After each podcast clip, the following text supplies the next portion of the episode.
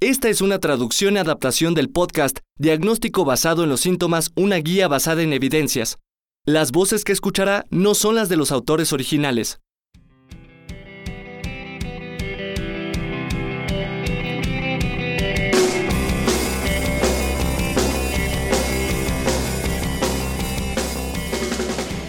Soy Adam Sifiu. Y yo soy Scott Stern. El objetivo de este podcast es enseñar estrategias basadas en evidencias para diagnosticar síntomas comunes. El podcast tiene su origen en nuestro libro de texto Diagnóstico basado en los síntomas, una guía basada en evidencias. Abordaremos el enfoque diagnóstico de un síntoma principal. Hablaremos del diagnóstico diferencial, de sus métodos y de los detalles del proceso de razonamiento o diagnóstico. Cada episodio se divide en cuatro partes.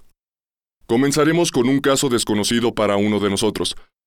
Luego analizaremos cinco características importantes que ayudarán a diagnosticar con precisión la causa del síntoma. Después volveremos a nuestro caso y terminaremos con una revisión de información relevante. Conceptos erróneos comunes, aspectos que nos molestan o nos inquietan, y conocimientos relacionados con el síntoma estudiado. Los casos que comentamos proceden de nuestra experiencia clínica, pero nunca se revisarán casos de pacientes reales a fin de proteger su privacidad. La mayor parte de las veces presentaremos combinaciones de los expedientes de diferentes pacientes. Adam, nuestro tema de esta semana es la lesión renal aguda. ¿Tienes un caso que presentarme? Claro que lo tengo. ¿Estás preparado? Sí, adelante. Este no es un caso sencillo. Se trata de una mujer de 50 años de edad. Tiene antecedentes de lupus eritematoso sistémico y nefritis lúpica. Fue hospitalizada en el área de medicina interna un mes antes, cuando se presentó con fiebre y fatiga de cuatro días de evolución. Había recibido tratamiento con micofenolato mofetilo, pero en el último año suspendió sus fármacos para control de lupus. Al momento de la hospitalización se encontraba taquicárdica, febril, con presión arterial normal y un soplo de aparición reciente. También se le diagnosticó delirio. En la valoración inicial se estableció el diagnóstico de endocarditis por Staphylococcus aureus, sensible a meticilina y se inició tratamiento con cefasolina. Sus resultados de laboratorio, al momento de la hospitalización, informaron nitrógeno ureico sanguíneo de 9 y creatinina de 0.7. Estos resultados eran bastante similares a los de un año antes. El delirio se corrigió con lentitud a lo largo de cuatro días de estancia hospitalaria, y la creatinina se incrementó de 0.7 a 1.3. Tres días más tarde fue de 3.8. Scott, ¿qué opinas de este caso? Creo que es un caso bastante complicado. Es evidente que esta paciente tiene lesión renal ya sea aguda o crónica. La velocidad con la que se incrementan sus marcadores de función renal es indicación para hospitalizar, ya que la paciente acudió con una creatinina prácticamente normal y en el término de unos cuantos días su tasa de filtración glomerular disminuyó en casi 75%. ¿En qué enfermedades podríamos pensar? La nefritis típica podría explicar estas manifestaciones, aunque la velocidad con la que ocurre el deterioro sería muy atípica. La glomerulonefritis no suele ocurrir con tanta rapidez, ni siquiera en casos de glomerulonefritis rápidamente progresiva, pero es algo en lo que vale la pena pensar. Esta paciente se encuentra bastante mal. Dos posibilidades son necrosis tubular aguda o azoemia prerrenal. Vale la pena indagar si los síntomas tienen relación con los fármacos que la paciente recibía. Una de las principales posibilidades diagnósticas es nefritis intersticial aguda por cefalosporinas. También revisaría si ha sido sometida a estudios de imagen con medio de contraste, porque algunos fármacos utilizados en radiología ocasionan daño renal. Es una posibilidad que quisiera descartar. La obstrucción parece improbable. La paciente es del sexo femenino y no parece tener síntomas de obstrucción. Es un caso que me parece interesante, porque esta paciente tenía prácticamente todas las razones para padecer lesión renal aguda, y se encuentra en mal estado general. Como se comentó al inicio, desde la perspectiva del razonamiento clínico, tenemos a una mujer con nefritis y lesión renal aguda. La nefritis lúpica debe ocupar un lugar preponderante en el diagnóstico diferencial, pero parece una gran coincidencia que esta paciente tuviera una reactivación de la nefritis lúpica al mismo tiempo que fue hospitalizada. Y aunque podríamos caer en la tentación de considerarlo lo más probable, en realidad esto no tendría sentido.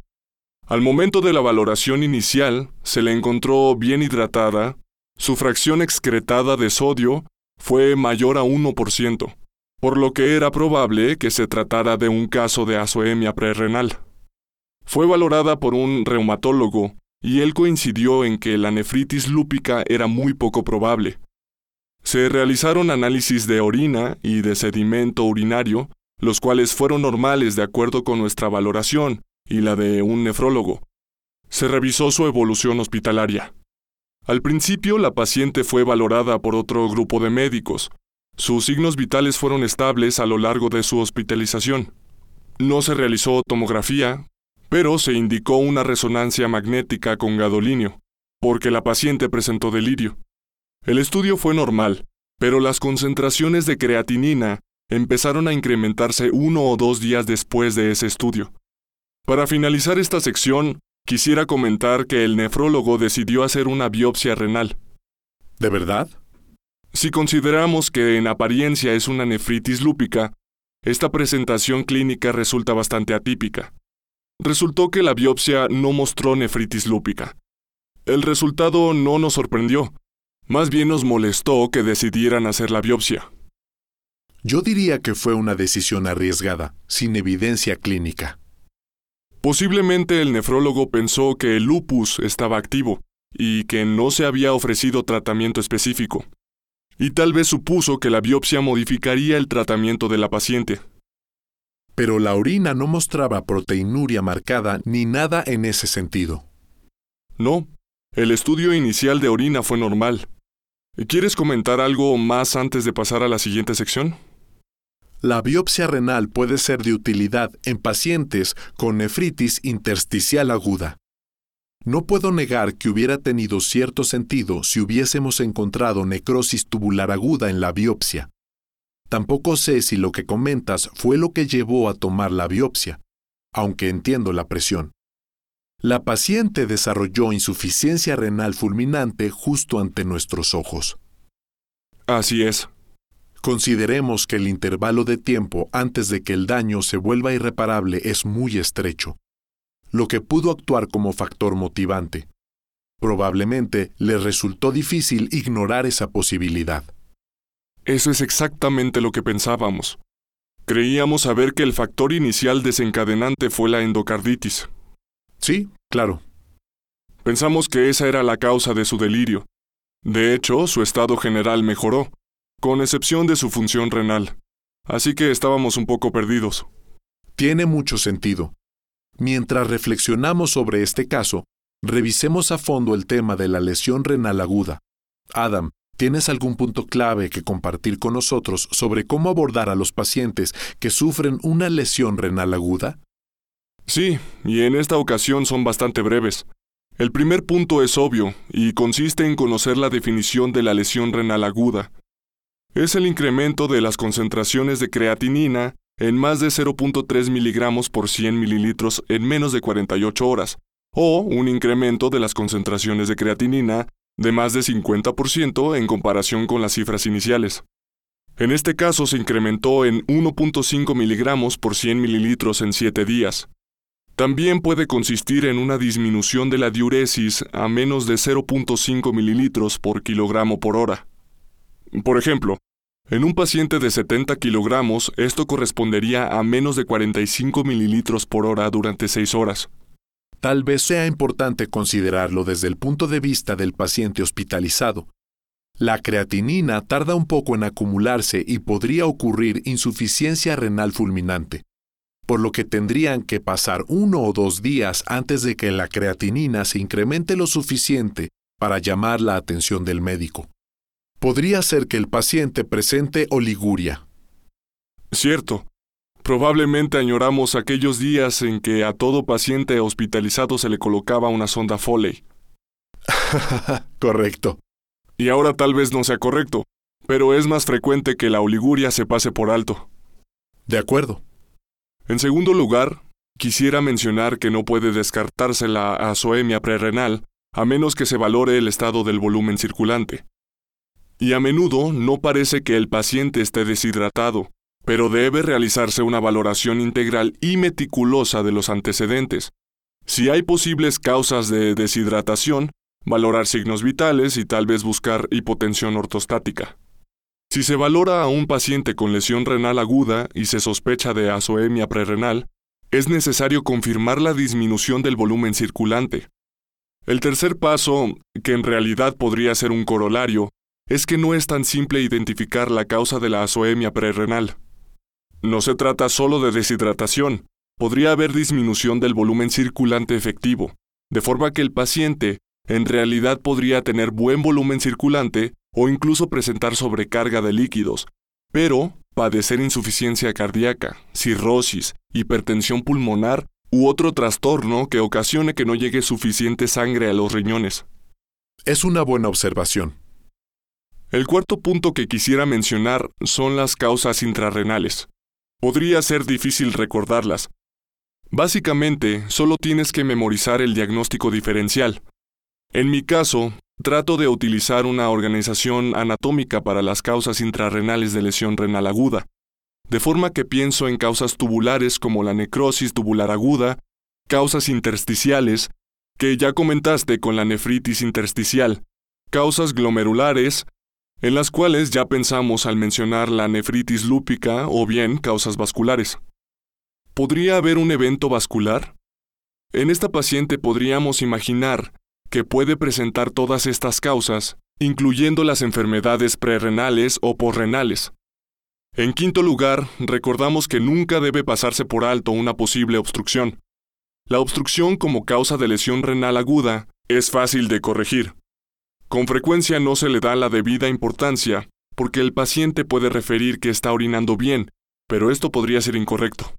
Una persona puede pensar que está orinando bien y aún así presentar nefropatía obstructiva.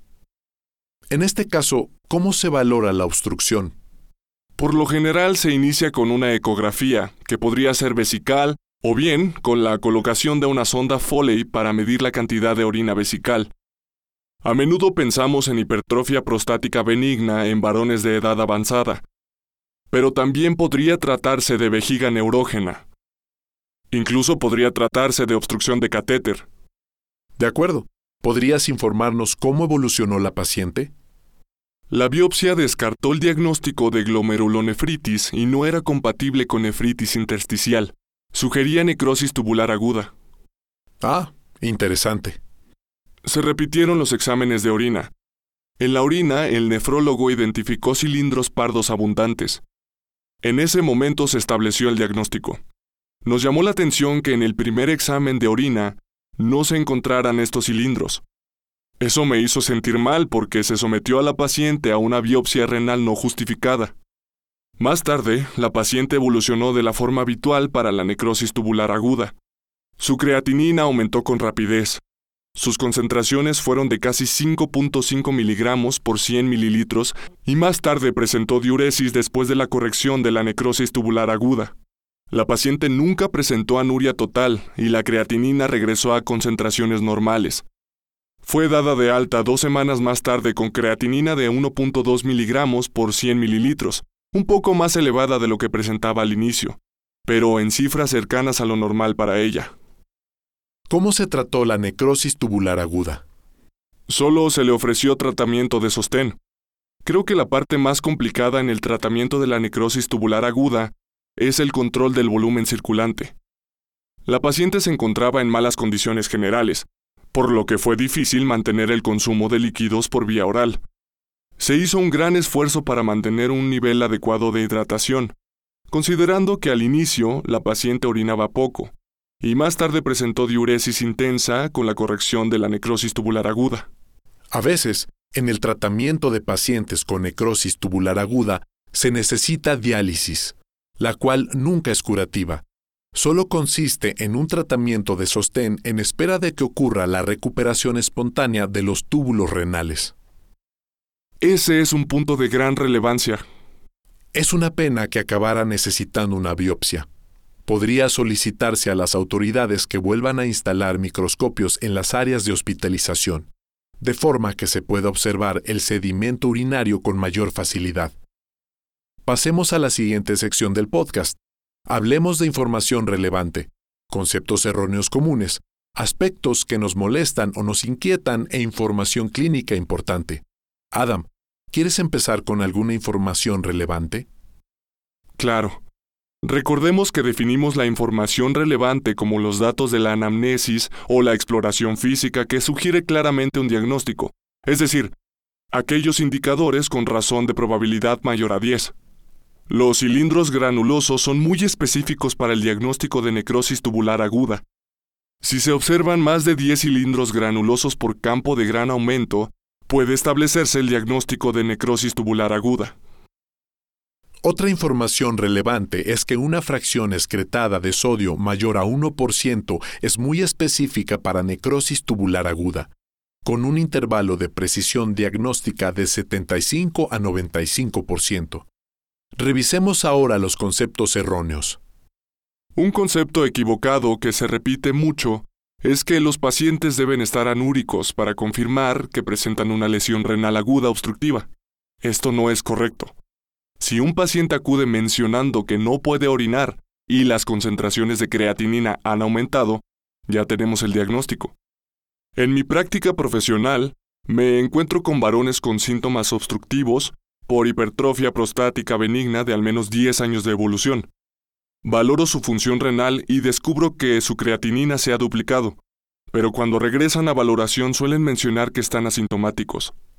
Luego se observa que tienen orina residual de litro y medio con creatinina en cifras normales. Sí, a veces colocas una sonda Foley y extraes un gran volumen de orina residual. Quisiera comentar algunas ideas equivocadas sobre la pielonefritis.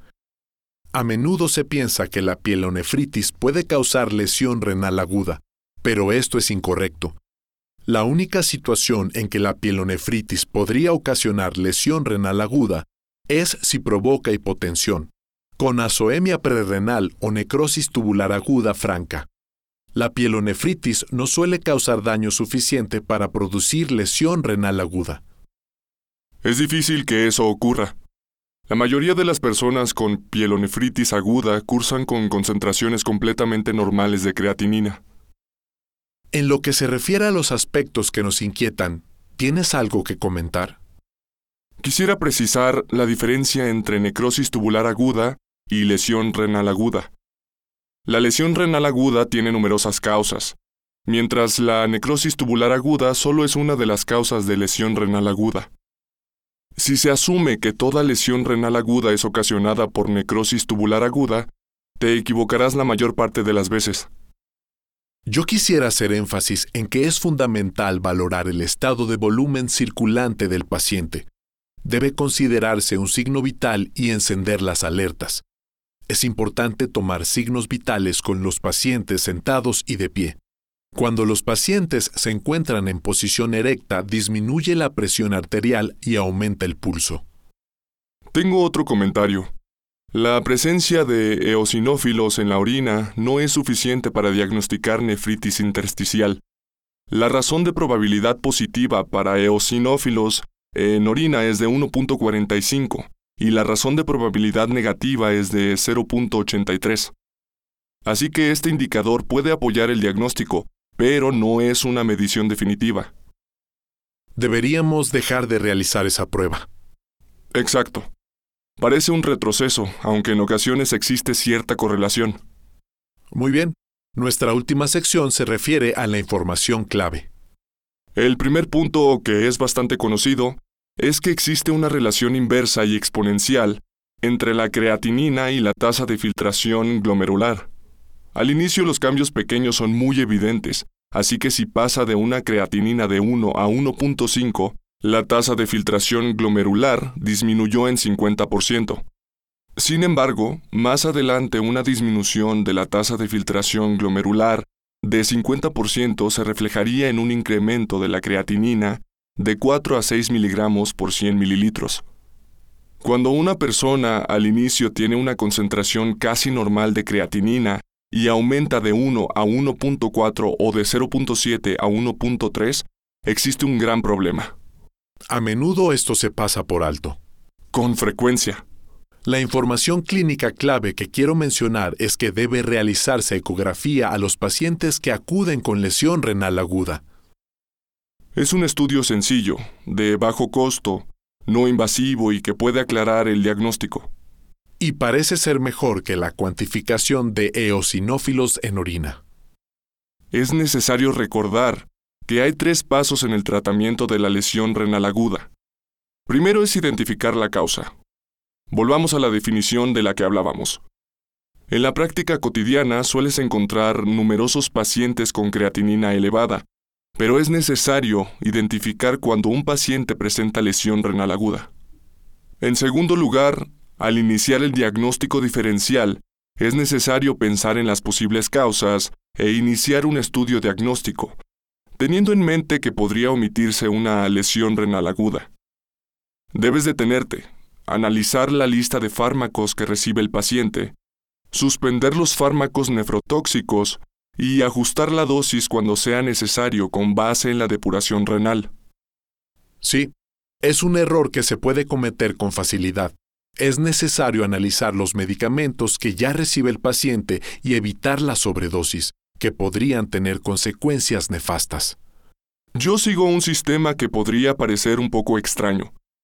Hice una lista de los que considero los errores más graves de mi carrera, con la esperanza de no volver a cometerlos. Hace 25 años, cuando era residente, atendí a una mujer en la unidad de cuidados intensivos. Ella se encontraba grave, con enfermedad pulmonar obstructiva crónica e insuficiencia cardíaca.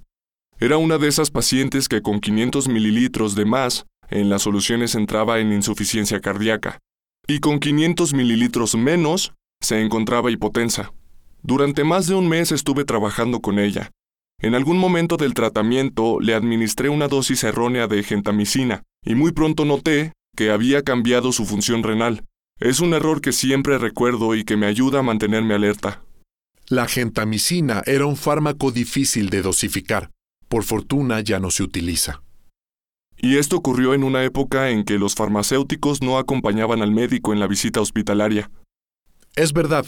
Mi último comentario tiene que ver con la fracción excretada de sodio y con su interpretación en pacientes que reciben diuréticos. Pero antes recordemos qué es la fracción excretada de sodio. Es la cantidad de sodio que se filtra y se excreta. En la azoemia prerrenal los riñones continúan funcionando. No se excreta sodio porque el riñón percibe que hay disminución del volumen circulante y lo reabsorbe, de forma que la fracción excretada es baja. En cambio, en la necrosis tubular aguda hay necrosis celular. No puede reabsorberse el sodio, de forma que la fracción excretada es alta y se obtienen cifras normales en esta medición. Sin embargo, un error común es olvidar que algunos pacientes reciben diuréticos. Los diuréticos pueden forzar la excreción de sodio y ocasionar que las fracciones excretadas de sodio sean elevadas, incluso cuando el paciente tenga un trastorno prerrenal. En tales casos debería utilizarse la fracción excretada de urea. Esa es una descripción perfecta de las fracciones excretadas de sodio y de urea. Esperamos que este episodio les haya resultado útil y ameno. Los podcasts de diagnóstico basado en los síntomas son una publicación de McGraw-Hill. Para más información, consúltese Diagnóstico basado en los síntomas, una guía basada en evidencias. Cuarta edición, parte 28, lesión renal aguda. Disponible en accessmedicina.com. Gracias. La música del podcast Diagnóstico basado en los síntomas es cortesía de la doctora Maylin Martínez.